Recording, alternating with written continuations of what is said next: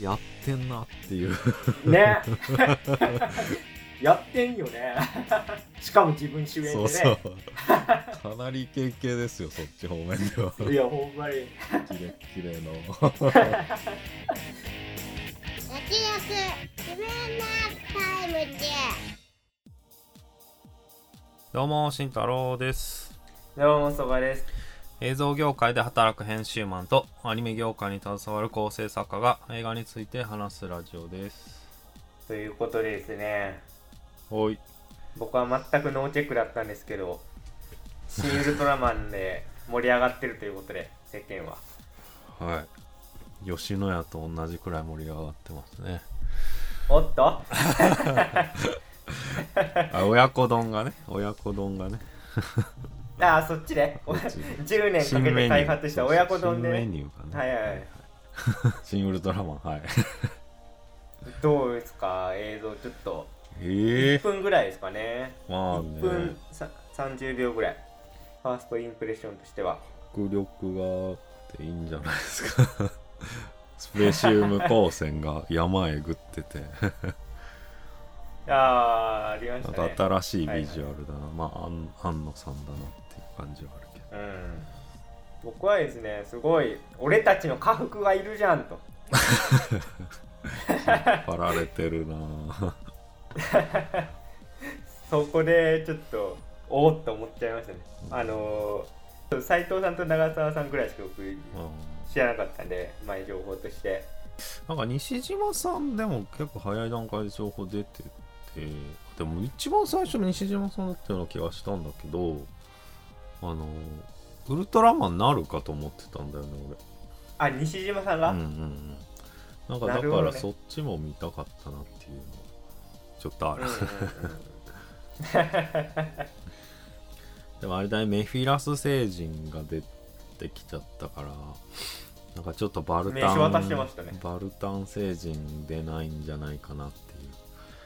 ああ 考察が始まってるも。うバルタン出てほしかった。だって怪獣出せば出すほど脚本は窮屈になってくるそうでしょうね。どこまで行くのかっていうのは楽しみだけどね。あと個人的に気になったのは米津さんって誰かが ちょっとあんまマッチしてないんじゃないかって 今の段階で。米津だなーって感じだね。全然曲としてはいいんですけどななんか劇場で見た時どうなるかっていうのが気になりますかね。まあむちゃくちゃいい可能性もありますから。まあ流れで見てみないと分かんないんで曲だけ聞くとちょっとなんかそうか M78 かみたいな。風になっちゃいましたね。まあ、あと怪獣が日本にしか来ないとか。うんうんうん。なんかゴジ初代ゴジラっぽいっていうか東京に出る意味があるみたいな。まあそこら辺もね気になるところだよね。まあ えーそんな「新ウルトラマンは」えー2022年5月13日公開ということで、まあ、来月は忙しそうだなっていう。そうですね。ちょっとなんか見たい映画が多い。5月は集中してそうなんでまた、えー来月のね注目映画も2月記念やりましょう、多い。そしてじゃあ今日は？えー今日特集するのはですねアカデミー作品賞に輝いた「コーダ愛の歌」をやっていきたいと思います。多い。じゃああらすじをお願いします。海辺の町で耳の聞こえない家族の通訳となり学業と家業を両立してきたルビー。彼女は合唱クラブで歌の才能を見出され名門音楽大学への進学を勧められるのだが。シンプル。シュッとまとめましたね。まあもう公開からは結構時間経ってて。そうですね。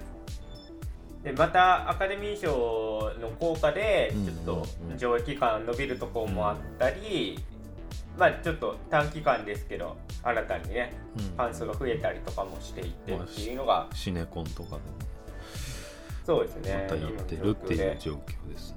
えーまずは創業から参りたいんですけども、えー、私とかはですねまあこんなん嫌いなやつおらんやんっていう えっと誰やったかな。多分町山さんかな。町山さんがそのアカデミー賞予想の時にうん。えーパワー・オブ・ザ・ドッグは素晴らしい作品だけどその好き嫌い分かれると。でアカデミー賞はそのポイントの合計だからうん好き嫌いが分かれるやつは実は意外と伸びてこないみたいなことを言ってたんですよね、評価はむっちゃ高いんだけど。うん。で逆になんか万人受けして熱烈にこの映画1位やって押す人もあん。まいないんだけど着実にトップ3ぐらいに入ってくる映画っていうのはアカデミー賞に強いんだって解説されてて、まあ、まさにその通りの映画というかなんかケチのつけるとこはないなっていうのが、うん、まず感想としてあってもともとフランスの映画で「エール」っていうのが元ネタになっててちょっと本当はねそっち見とくべきだったんですけどあの Amazon プライムにあったんですよね昨日検索したら。でちょっと時間がなくて見れなくてですね。うん。えー。アマプラある入ってます入ってます。でエールの方は農村が舞台なんですけどうそのコーダの方は漁師町が舞台になっててで家業もトロール漁っていうんですかね、うん。まあ、自力網的な。やつで、まあ、魚を取っていくと。エールはチーズなんだよね。そうそうそう。酪農の話で。だからそのあたりの、まあ、脚色の違いとかもねエールの方見てたらもっと明確になったんだろうけどでも今回はなんつうんですかね。漁港の話と、まあ、それから主人公がもう一人だけ耳が聞こえるっていう、えー、コードチルデオチルドレン・オブ・デフ・アダルトかな。ちょっと間違ってるかもしれないですけど。その頭文字を取ってこうだっていう意味とあと音楽用語ですよね。僕らが あの中学とか小学校の時に習ううんうんうん。音楽的な意味のコーダ最数章っていう意味とあと、えーもう一度新たな始まりみたいな、まあ、2つの意味があってそれのダブルミーニングになってるのがむちゃくちゃやっぱ効いてくるなって思いましたね。うまい気が利いてるタイトルだっていうのとあと個人的には「愛の歌いるか?」っていう あの日本のタイトルでちょちょっと打足なんじゃないかっていうのはちょっと個人的に思いましたけどまあ。高し的なこと？まあねちょっとうーん。でもちょっと愛の歌ついてた方がまあ分かりやすいっちゃ分かりやすいしみたいな。まあね。3文字はきついかも。うんちょっとまあシンプルすぎるのも確かになっていうのは若干あるんですけど。あとは、まあ、これ当たり前ですけどもう主人公の女の子むっちゃ歌うまいっていう。全然知らなかったのでノーマークの、えー女優さんだったのとえっとねシング・ストリートっていう音楽映画僕むちゃくちゃ好きでイギリスの。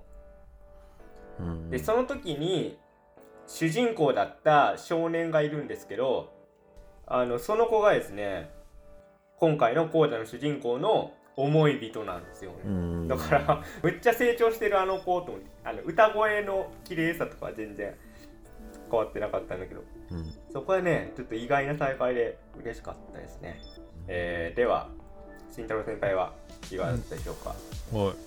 えっと六本木東宝でプレミアシートでビールで優勝してきました。大人の贅沢感。いい気分でした。でお客さんもそこそこ入っててうん。まああの近くにいたおばおばさん。妙齢の女性が。えっと、はい。まあ、最後の方やっぱスンスン泣いてて。でねそうん。の最後らへんっていうのはやっぱそのずーっと泣くシーン。もうずっと泣けるっていうかいいシーンが連続で続いてるから、まあここだけ泣くとかじゃなくてもうずーっと泣いてたからああそうそうそうだよなと思って、な泣きどころ全部だよなと思ってまあまあ号泣しましたね。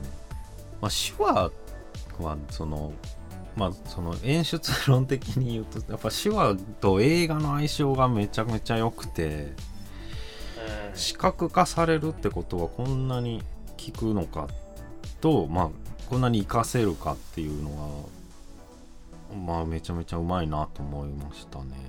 でその昔なんか親が NHK の手話845っていうニュース番組なんか8時45分からやってる番組を、まあなぜか見てて なんでこれなんつったらまあ分かりやすいからやっていう話で丁寧で。あの、矢継ぎ早にニュース紹介してくんじゃなくてちゃんとやってくれるからっていう話してて。で、まあ、その時見てて思ったのはなんか表情はすごいのよ。手話ももちろんそうなんだけど。手話手だけじゃなくて表情で伝えてくるのね手話の。手話,、えー、と手話やってニュース伝えて伝えてる人が。だそういうのも含めて、るあのーあこういうことなんだな。そういうのを最大限に生かして伝えるってことを表現してるんだなっていうのが、まあ、うまく落とし込まれててねめちゃめちゃ良かったっすね。でそのラストも伝えるってことをいろんな形で見せてきてでそれも段階的でその畳みかけがもうめちゃめちゃ泣かしポイントだったなっていうのがあって。思いましたね。であともう出てくる人もほとんどみんないい人みたいな。出てくる人出てくる人。どんだけやつやねんっていうね。まあ先生もそうだし、まあ、先生がねなんか似た先生が中学校に出てねもう目をすんごいすんごい見開いてねもうすんごい喋りかけるように歌いかけてくるわけ。声出せ声出せっていう。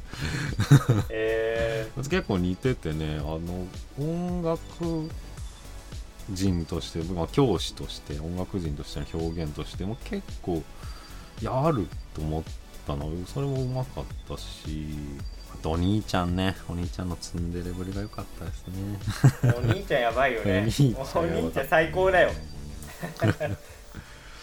で俺は予告で後予告は後から見たんだけど予告でその一番大事なお兄ちゃんの大事なシーン出てていやこれなしの方がいいんちゃうかなってさっき思いました、ああ なるほど、うん、です。お兄ちゃんね、うん。それは友達と付き合えるわっていうか。ああまあまあお兄ちゃん も顔もいいしね。うん、まあまあでも何よりねもう男気というかね、まあ、兄貴としてね、めちゃくちゃいいキャラクターですよね、うあなたの街にもミスター b がいるかもしれないね。ん。あなたの学校にも。うん。うん。なんかこうやっぱ生徒のさやっぱ縮こまってるっていうのは多分万国共通なんだろうね。音楽の授業でね。そんな全力で歌う人もそんないないわけで。なんかそれをいつもどうやって引き出すかっていうのがねそれは全然リアルだったの、あとそう言われて思い返してみるとその音楽の先生ってうん。個性的な人が多かった気がする、うんうんうんうん。そうだよね。でちょっとあのーそれぞれ気になった点を話していこうと思うんですけど主人公の家がまあトロール漁をしていてうん。でそっからあれは何て言ったらいいんですかね農協みたいなとこ。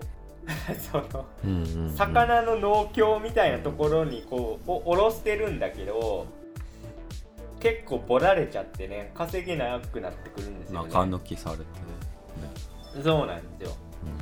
うん。でだからまあ自分たちで共同組合作ってまあ商売しよう。でその運動の中心にまあ主人公に一家が入っていくことになるんですけどこれまあこの映画だと結構その農協側というかその権力側は結構悪い感じで抱えてるんだけど実はあの主人公のい家がやってるそのトロール漁っていううん。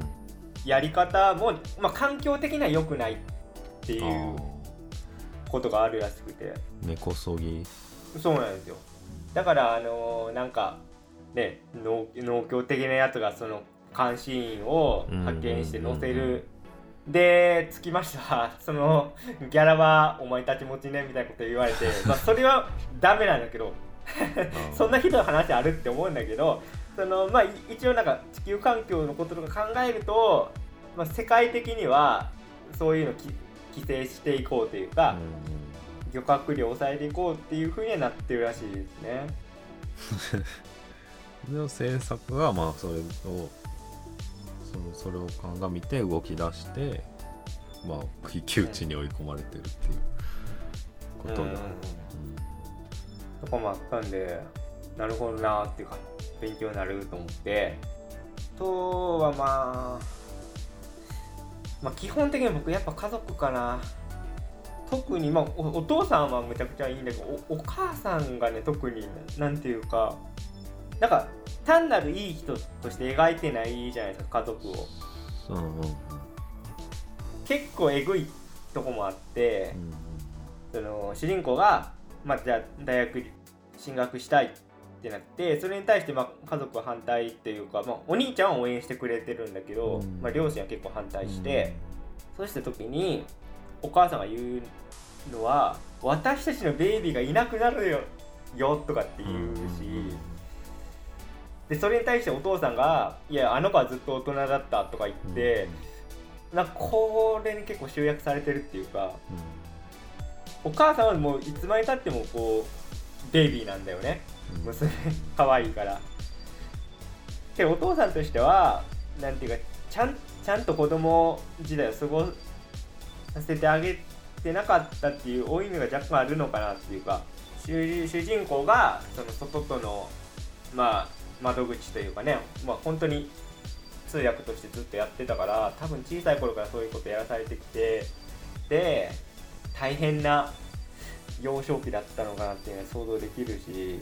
そうお父さんのね方向転換というかねあの決断っていうのはなかなかできるもんじゃないから、まそうですよね。あ、その、まあ、非常に柔軟な思想を持ってるのもあると思うけどなんかそうそういうようになんかそう娘に対しての思いが突き動かした可能性も確かにあるよね、そうお母さんがね結構自由 自由っていうか結構自分の考えをだかなり言うから家族で一番ねこう娘を縛り付ける感じも結構出ててね。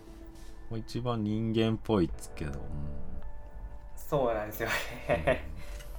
うん、きつい言い方するとちょっと毒よ毒親っぽいというか。うん、ね母親のねちょっと、うんまあ、管理するようなねうん。ところはだいぶ出してたよでお母さん結構家の中では雄弁だけどその家の外とはあんまコミュニケーション取らないというかうん。うんその月に1回のそのまあろう者の人の会合みたいなのがあってうんうんそこぐらい。外界との接点が。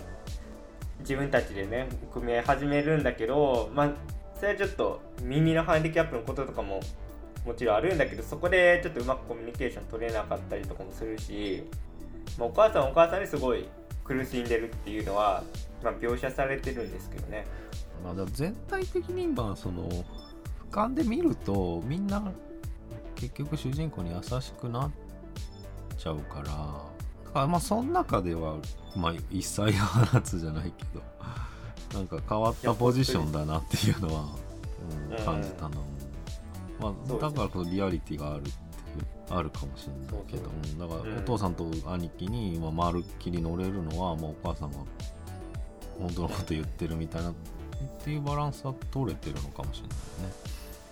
お母さんですごいえぐいなと思ったのはなんか本当に まあ最後の方ですけどお母さんが耳の聞こえてうん。くる子とうん耳の聞こえてこない子どっちが良かったみたいな話になった時に、いやそんなん当然耳が聞こえてこん方が良かったみたいなこと言って そこがマジかっていうかあでも多分これ本当リアルなセリフだろうなっていうんうんうんう感じですね、そのつまりお母さんがその時言うのはもし耳が聞こえてくる子が生まれてきたら私が共感してあげれないっていうんですようん。ねだから、あまあ確かに当事者の立場だったらそういう風になるんだろうなっていうかそこのなんかヒリヒリ感すごいなっていうか。普通そんなこといね言わなそうじゃないですから俺らからすればいや聞こえた方がいいやろってまあその反射的には思っねちゃうんだけど、そうなんでも当事者にすればそういうことじゃないっていうのは描かれてたよね、まあ、そういう恐れはあるんだろうなっていう。まあまあでもその最終的にはねそういう違う違うっていうかまあ同じ老和者じゃなくても、まあ、分かり合えるんだみたいな着地にはなってるから、まあ、それを乗り越えてるっていう意味でもあるよね。ラストはね。そうですね。うん。うん。まあそのその考え方でもね母親のなんかこうなんか親としてのね管理し毒親としての強さ出てたよね。あとはねまああれですかね。これは多分見た人全員が思うことだと思うんですけどあのオータムコンサートの場面のすごい演出があってうん。まあ今までは普通に観客視点というか音が聞こえてる状態であ主人公歌うまいなと思って聞いてるんだけど、まあ、突然ね途中音が消えてお父さん側の視点になると。だそこでやっぱなんか気づかされるっていうか何にも観客は理解できてなかったんだなというその今までずっと、まあ、いかにね主人公の家族は聞こえないことによって苦しんでるかっていうのを、まあ、散々描いてくるからうん。なんか分かった気になってたの。心のどっかで多分。うん。まあそういう構成でもあるしね、うん。散々歌わして聞かしてるし、まあ、そういう誘導はあるうんにしても、そう。でもいざ音が消えると、うん。もう本当に何にも分かんないなっていうかうん。途中その主人公は一生懸命歌ってるのにお父さんとお母さんで「あー今日の晩飯何しよう」とか いいきなり言い出して「いやいやおいおい」とか思うんだけどあ確かに何にも分かんないよなっていううん。のにハッとさせられました。うん。あそこやっぱすごいなって思いましたね。あまたあとおかんはあれも言うよねなんか反抗期なのねみたいなことを言ってくるよね。言うね。いや結構嫌味で返す。そうそう例えばそう。じゃあ私が目が見えなかったらきっとあなたは絵を描くそんでしょうそううそねみたいうな。そうだからおかんきついんだよな。やっぱり。えぐってくるよね。えぐってくるえねぐってくるし未来を閉ざそうとしてくるんだよ結構。まあそのだから音消えてでも周りの反応でねちょっと気づきというか。え？娘の歌を聴いて泣いてる人もいるみたいなところでちょっとお父さんがそうです、考え方を変えるっていう。うんあれはいい場面でしたね。だそっからね展展開してってね。次はさちょっと歌ってみろっつってさ。うんでその後首に手当てるんだよね。そうそうそう。いやだこれがね視覚的で非常にねいいんだよね。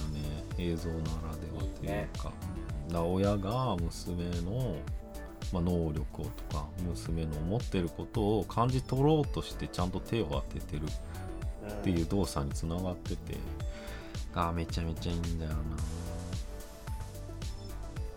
いやーもうその場面は僕の隣にいたおじさんおばさん 泣いてましたね。あそこはまあ泣くよね。もうあそこら辺ずっと泣かせなんだよね、泣かせですね。うん。サビに入ってるからバラード。もうその手前で兄貴もブチ切れてね。うん。家族のために自分を犠牲にするなっつってね。またおお兄ちゃんはだから偽善するなってことも言ってるし同時にちゃんと俺たちを人間扱いしろよっていうことも言ってるからうんうんうん。そそのバランスがすごい。だってまあお兄ちゃん結構頑張ろうとそうそう。結構主ずっとやって体るもんね。主体的なんだよねうん。あの漁師仲間に誘われたらまあ全然わ面白ないと思うけど飲みに行ったりするもんちゃんとね、うん。顔出して。うん。うんだそういうとこ含めていいよね。まあ若いし若いしっていうか、うん。まあ若さが出てて、うんなんかやんなきゃなんないんだよっていうのね思いがうちにあるのがもう行動でわかるっていう、まあ、ちょっとマッチングアプリ大好きやけどね ちょっとあのマッチングアプリのいじり方もなんか独特というかなんか漁師に見せてるんだよね。この子どうみたいね。な でそれを見ておお母さんはやっちゃったこの子はないかなみたいなことをやっててなんかむっちゃマッチングアプリいじってくるやんっていう。マッチングアプリめっちゃ市民権得てるそう。もうなんかマッチングアプリをもう魚に酒でも飲むかぐらいのそんな楽しみ方あったんだって お兄ちゃんっていい感じになる。主人公の友達の女の子が可愛かったなっていう。可愛かったしあとまあどうなるかちょっと分かんないですけどこうまあお兄ちゃんっていい感じになって多分うん。うん付き合い始めて。うんでそれで結構その主人公に家のことも手伝ってくれるのかどうなのかっていうかまあわかんないけどそこまで映画が聞いてないけどどうどうなるんだろうみたいな。まあまあそうなるだろうなっていうね想像は喚起させる、まあ完全ビッチだったけど。まあいい相手見つけてっていうかねまあそのアグレッシブさゆえにね。うんいい人に出会えてっていう。だから導入っていうか前半部分は結構もう主人公はつまずいてばっかりなんだけどまあその時にあの子がいてくれるからね。そうですね。寄り添ってくれるから序盤はねうん。すすげえね。だから結構主人公はまあこれまあ難しいな言い方。こうやって最初家族で漁をしながらで主主人公は結構なんか歌ってる場面から入るじゃないですか。うんうん。ででもとはいえですよ。多分主人公まあ結構部屋を見たら結構レコードとかあったりして音楽は多分好きなんだろうけど歌うことはそんなに好きじゃないのかなって僕最初は思ってて、まあ、なんでそう思ったかっていうとその高校のクラス選ぶ時にうんうんまあ、ちょっと主人公がええかなって思ってたそのシング・ストリートの子がいてでその子は合唱部入るからそうだね。あじゃあ私もみたいな感じでやってるじゃないです選か択授業でね。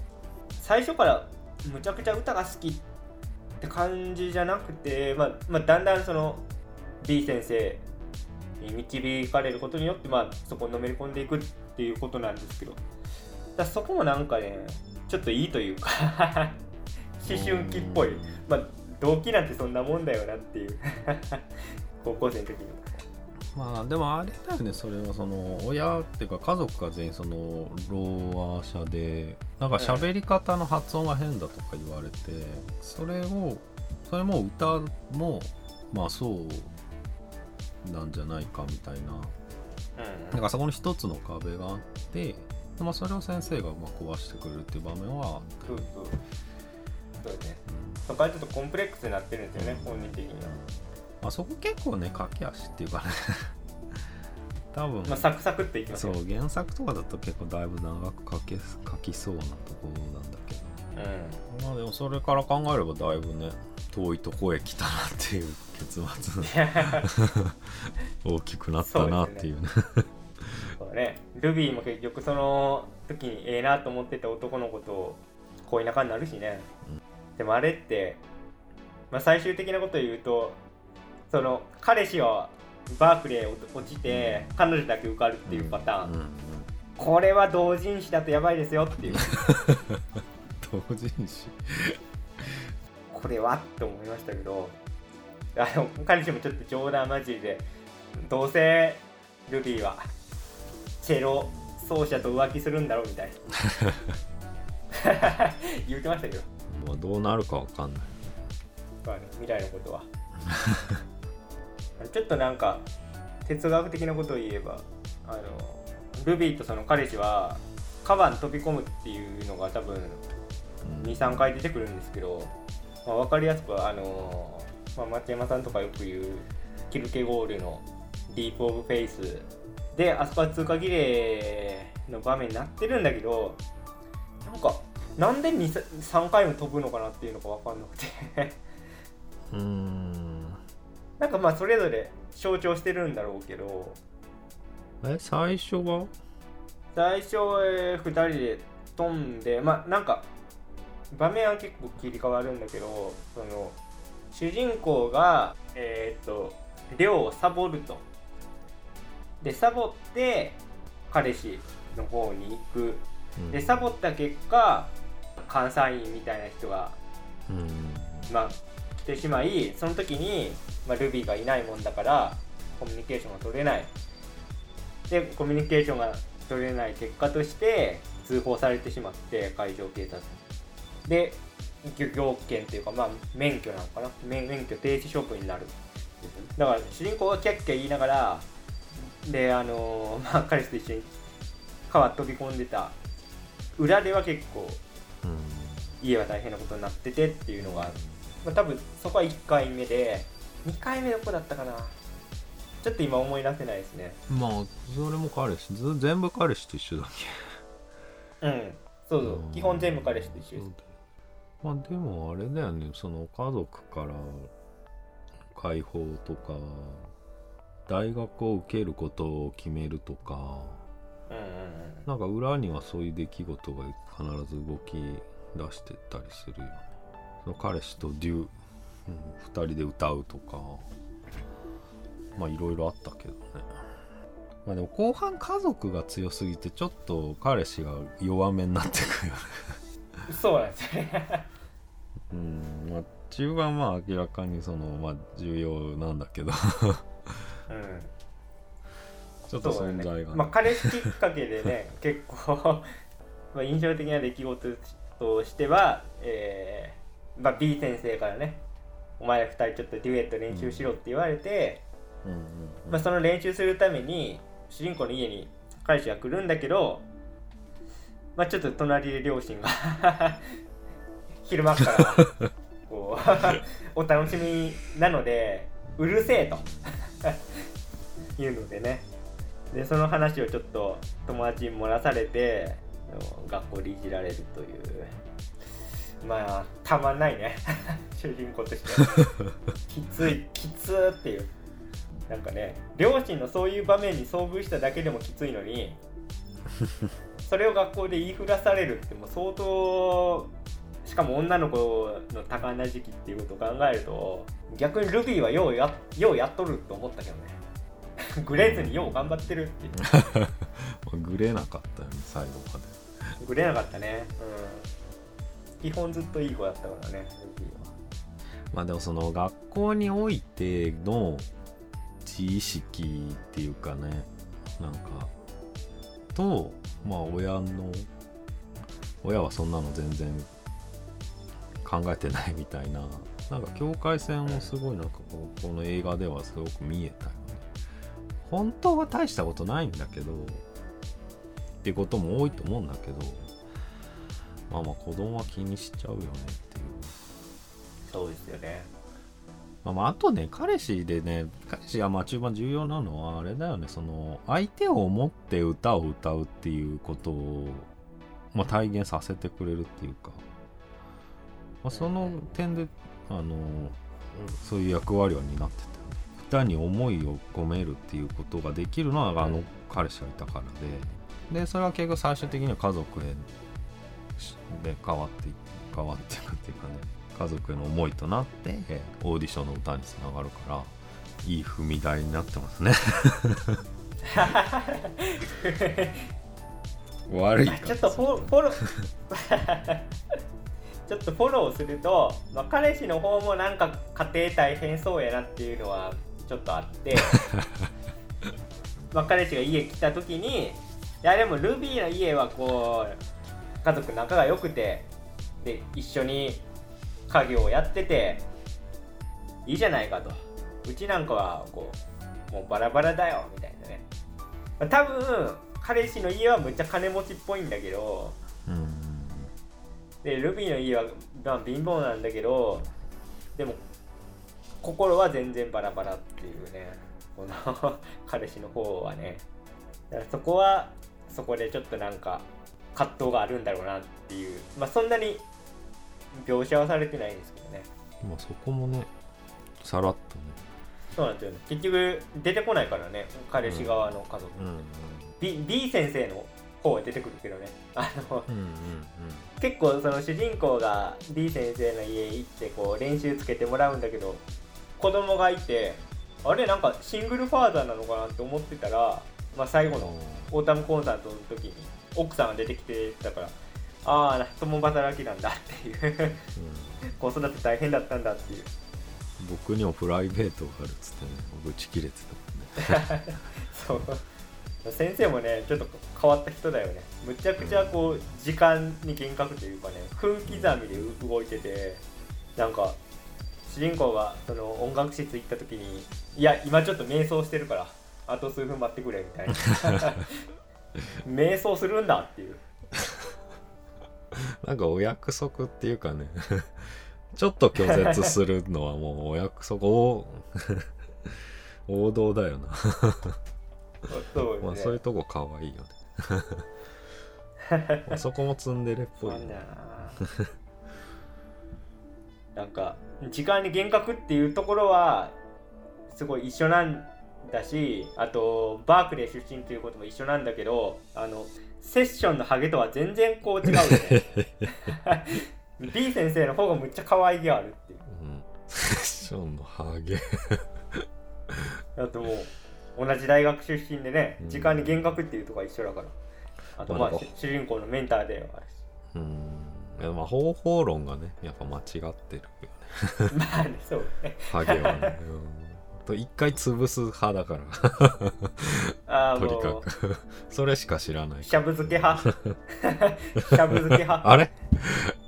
それはどこかで。まずねそのメンタルを壊すことによって殻を破らせるタイプやからね。うん。セッションの方は。まあでもそれもうダメだってなってるよね映画監督にしまあもう完全にそうですよね。ろうん人格破壊だからってことになっちゃなっちゃってるね。追い込み方はね良くない。うん。まあでも先生視点からでもそのルビーがさなんかこう、まあ、さっき学校での自意識もですね。そこの断絶も見ててまあ面白いなっていうか。ルビーの方は、ね。まあ、結構周りの目とか意識してんだけどでも先生からすれば「いやそんなん関係ないやろ」っつって。彼らを見てどうするんだって、まあ、とにかく歌えっていうことなんだけど、まあ、些細なことなんだよね。やっぱり先生からするとね。何かをなすっていう大きな目標の前ではね。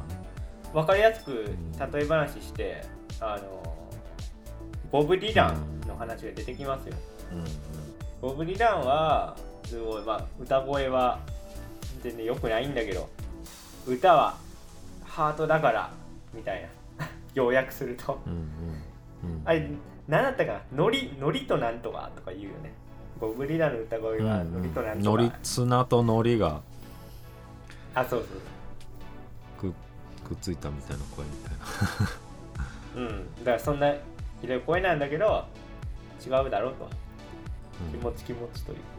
まあ、それは自分の声に対してコンプレックス持ってるところに対してアプローチしてる。そうだね。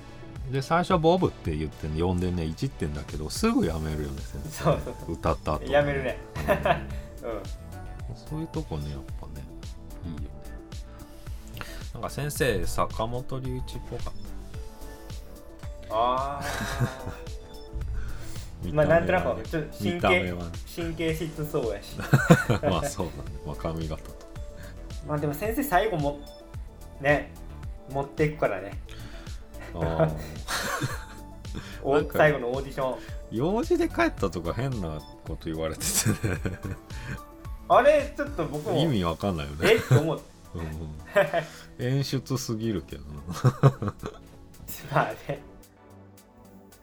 あ先生ちょっとそばにいてくれないんだと思ったけど、うんここからね最後うん。まあまあ熱い。伴奏してくれるから。ちょっとこれは全然本質的なことじゃないけどバークレーのオーディションであんなポップスって歌うんだっていうかもっとなんかクラシックなイメージがあったから。だってなんか実際にその主人公の前のうん。受験してた女の子とかはちょっとなんか声楽っぽかったしね、うんまあわかんない。バークレーは結構ポップス寄りの音大ではあるんで、まあ、普通にああいう風な曲も歌歌うのかもしれないけど。まあ声楽って言われるとやっぱね硬そうな感じがある。ちょっとねよオペラ的なものをうん。想像してしまうけど、でもさ曲始まってさ先生がさ、でも一回間違えたって言うじゃん。そうそうそうそう、うん、あれ間違えてないよね多分。あわざとだよね、間違いないねうん。うん、ルビーが入りが悪かったから。そう、そうじゃねえだろっていうあれだよね。まあ、かなかなりこうウルウルトラ S 級の 試験と考えると やってるけど、まあテクニカル面でもねフォローしてもらって、うん。そうですねまあ、しかも、ね、先生から熱心な推薦状ととかね。まあ細かいところでもすごい聞いてるよね、まああとは最後のオーディションの場面はやっぱ家族がねそのうん。2階席から見守ってて、まあすごいベタですけど今までその音楽っていうものが全然分かんなかったですよね家族にとっては。でまあお父さんは結構実は初期の頃からその 音楽は振動だからみたいな。バイブスがいいみたいな。ヒップホップのバイブスがいいみたいなこと言ってガンガンこう車で。ビートをお尻でボリューそうビートを知りでとか言ってるから。まあそこがねあのねルビーに歌ってもらって喉に手当ててみたいな感動的なとこまでつながり。で最終的には、えー歌いながら手話をすることによって家族にもこうメッセージを届けるというね美しい流れなんですけどまあ泣きますよね。う んやっぱみんなみんな泣いてましたねあの場面、まあ歌うだけでいいんだけど手話はねうん。本当は必要ないんだけどまあマストだった思いを伝えるっていう意味では。いや慎太郎さんがそのし手話はすごい映画的だと言ってましたけど、まあ、本当にクライマックス持ってきましたよね。うん。手話がね。映像としても素晴らしいし。ルビーの最大のこ気持ちを伝える方法が、まあ、手話と歌だったってことだよねアカデミー賞取ったんじゃないですか。あれ？タイムラインが違う？過去の世界線。あ取った？あ取った。でしょうねそらね。空とルアというね。まあちょっとビンタの話ばっかりしてる場合じゃないぞと。あそうなんだ。そうなんですよね。助演男優賞はねお父さんだとってお父さん撮ってるよね。撮ってるその俳優さんのいい話としてはお父さん役やってた人は全然そのまあ自分は耳が聞こえないから俳優って無理だなって思ってたんだけど、えーお母さん役やってた人って実は昔賞を取ってるんですよね。でそれを見てあやっぱり俳優の道目指そうと思ってうん。やり始めたっていうのがねちょっとその受賞後のスピーチじゃないですけどそういうとこで語られてて。でしかもね今回夫婦役でやっててねその映画でアカデミー取るっていうのはむちゃくちゃ素敵な話だなと思って。うん今回実際そのお兄ちゃん役の人もね、えー、ろう者の人で。エールはあの普通の耳が聞こえるね聴者の人がやってたんだけど、まあ、今回、うん家族3人ともろう者の人がやってて、うん。まあ、そこもやっぱり、うん、むちゃくちゃ脚色というかね効いてる部分ですよね。今回。もうあとラスト本当のラストの手話もう字幕も何も出ないけど、まあ「I love you」だよね。でも絶対そうやね。もう分かるよね。字幕出ない。ああ まあね「I love you で」その親が「I love you で」えールビーが「I really love you」で返すう。優勝です。うんだからそこのなんか説明しないとこがいい。その品のいい感じになってるので。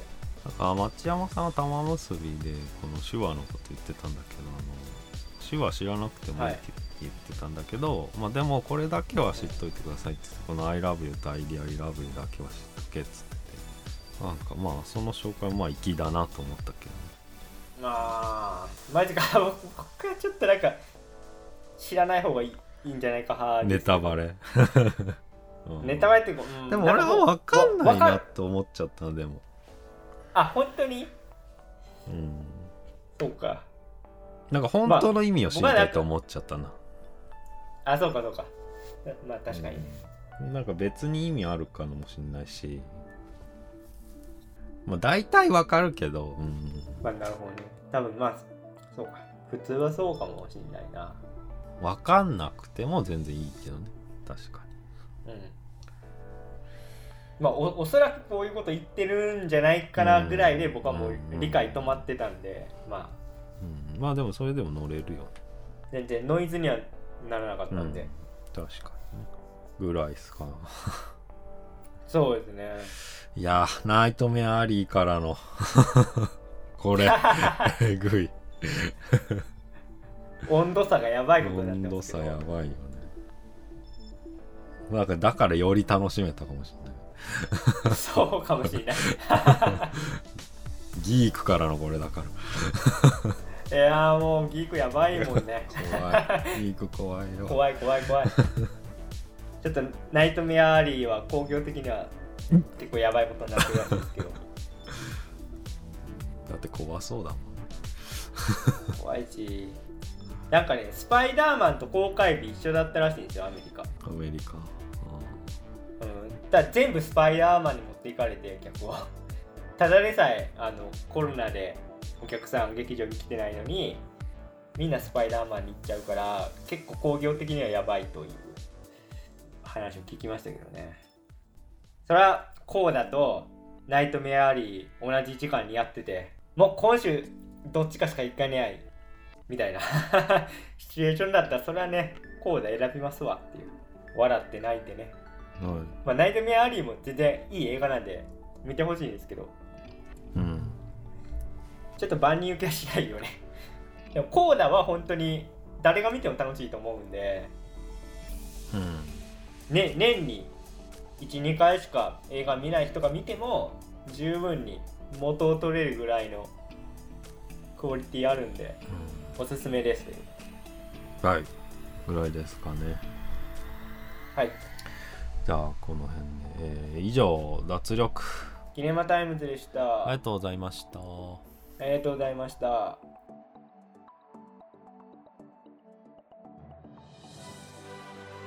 脱力決めなタイムズ。それはいいんですけどね